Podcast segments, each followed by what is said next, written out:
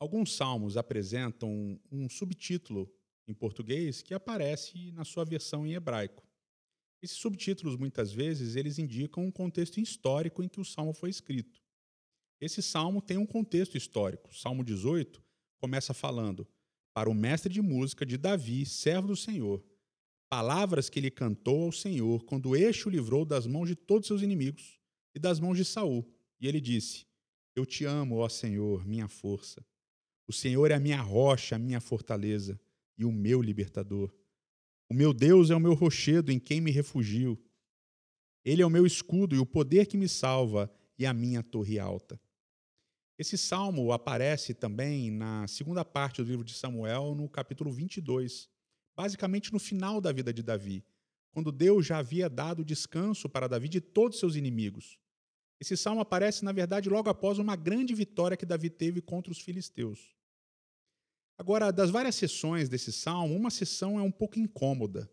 Sessão que começa no verso 20 do Salmo 18 e diz assim: O Senhor me tratou conforme a minha justiça, conforme a pureza das minhas mãos recompensou-me.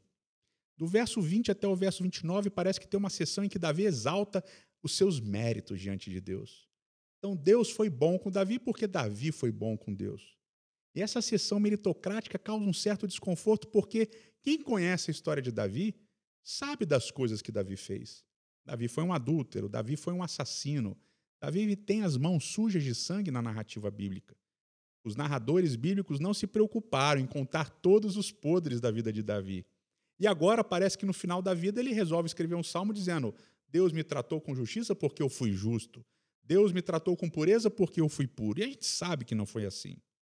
Então, o que de fato está acontecendo nessa sessão meritocrática do Salmo 18? Eu acho que existem duas possibilidades importantes. A primeira delas é de que muitas vezes, no final da vida, quando a gente olha para o passado, a gente tende, por causa da nossa nostalgia, a passar um pouquinho de pano para várias situações que a gente viveu.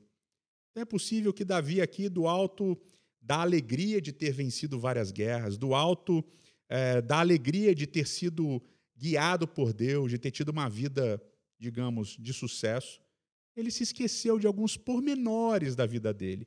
Essa é uma possibilidade.